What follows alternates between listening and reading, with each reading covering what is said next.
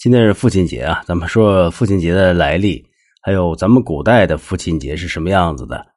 首先说说现代的父亲节吧，大约是始于二十世纪初，起源于美国，现在已经广泛流传于世界各地。节日日期因地域而存在着差异，最广泛的日期是每年六月的第三个星期日。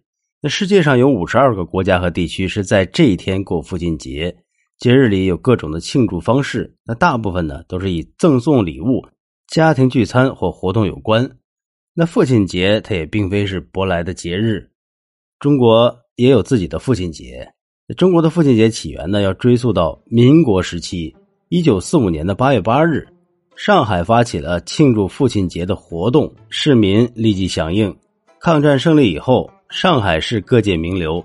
联名请上海市政府转成中央政府，定“爸爸”谐音八月八日为全国性的父亲节。在父亲节这一天，人们佩戴鲜花，表达对父亲的尊重和思念。好了，咱们再说说古代的父亲节。那其实呢，咱们国家的传统节日一般啊都是综合性的，缺少单向的人伦主题的节日，如父亲节、母亲节、情人节等等。不过，每年以感恩父亲为名的活动其实也不少。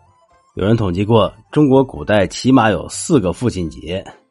那第一个就是父亲的生日。孔子他老人家说过：“父母之年，不可不知也。一则为喜，一则为惧。”意思就是父母的生日，子女不可不知，既为父母高寿而喜悦，又因为父母年事已高而忧虑。那这样一来，父亲的生日就成了子女表达孝心的最佳的时机。我估计啊，可能很多年轻的朋友不太记得自己父亲的生日，其实包括我也一样。呃，希望大家听完这期节目，都把父亲的生日记在手机里头，记在备忘录里头。那第二个就是天伦日，什么是天伦日啊？哎，这个就是父母的成亲日。那这一天。子女要向父母亲行九拜大礼，感谢父母的养育之恩。那第三个就是父亲的金榜题名日，古称科甲日，就是父亲高中科举的那一天。那这个肯定就是文人过的了。科举日是古代男人功名事业的起点。如果父亲有幸考中，那子女会铭记这个日子。每当这一天到来的时候。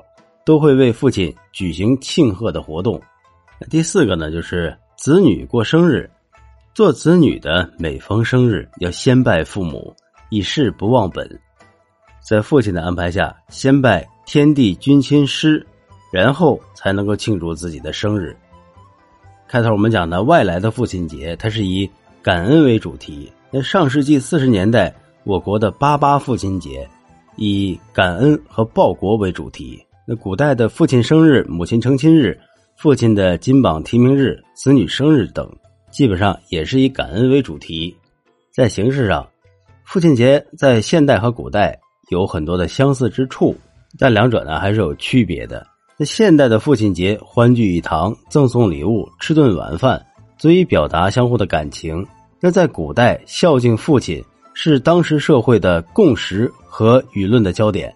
也是评判个人修养的重要标准。